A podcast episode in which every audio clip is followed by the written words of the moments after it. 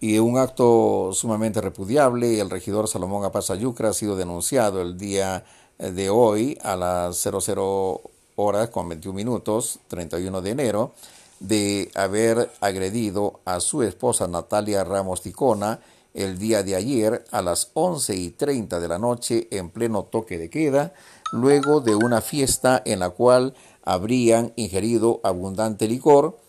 en la casa de su hermana Lucila Apazayucra.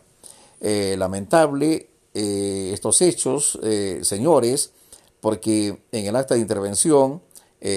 levantada por el personal policial de la comisaría del Centro Poblado San Antonio, se, se detalla que la agraviada indica haber recibido golpes de puño en la nariz y patadas en diferentes partes del cuerpo, en la pierna derecha, en la pierna izquierda por parte de Salomón Apazayucra. Eh, este regidor eh,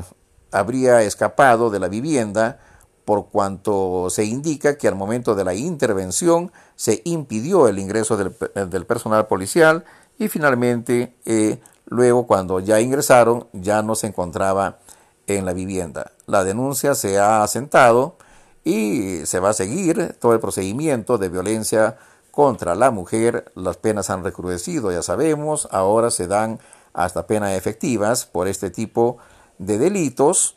y esperamos que tanto el personal de la policía, de la comisaría de San Antonio, como la fiscalía de la familia